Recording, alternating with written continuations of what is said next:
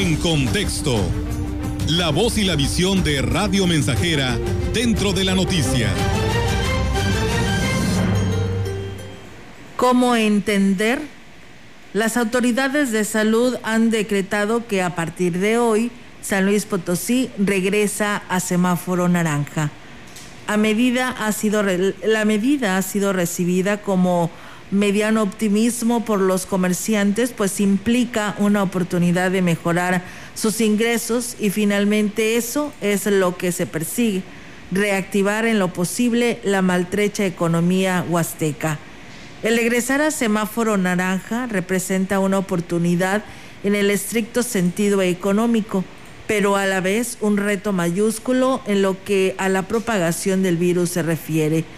Y es que da pena decirlo, pero nos hemos no hemos madurado como sociedad, porque aún con los con el semáforo en rojo, las fiestas no cesaron. En las calles el número de personas no disminuyó mucho menos de ellos sin respetar las medidas impuestas por la contingencia.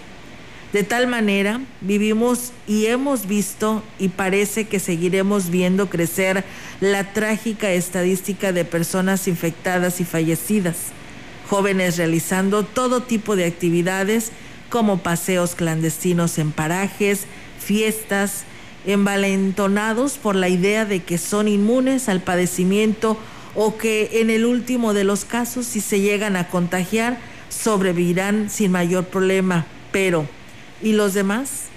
¿Qué será de aquellas personas vulnerables que infecten por su irresponsabilidad y fallezcan?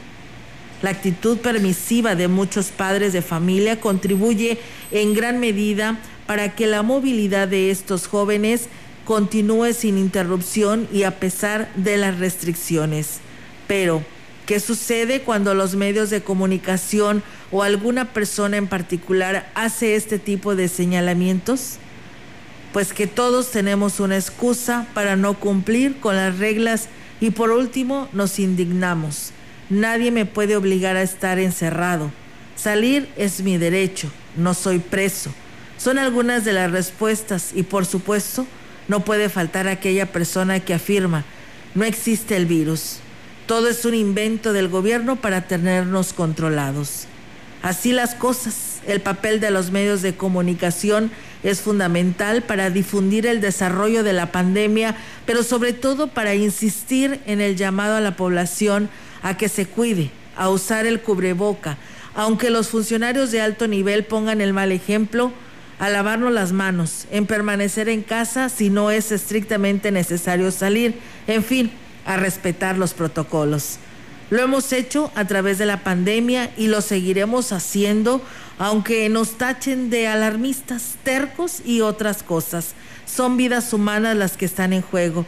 No queremos ya enterar, enterarnos de lo que es el fallecimiento de personas valiosas y muy valiosas para la sociedad y mucho menos queremos atravesar por el dolor de perder a un ser querido por nuestra imprudencia por favor, quedémonos en casa.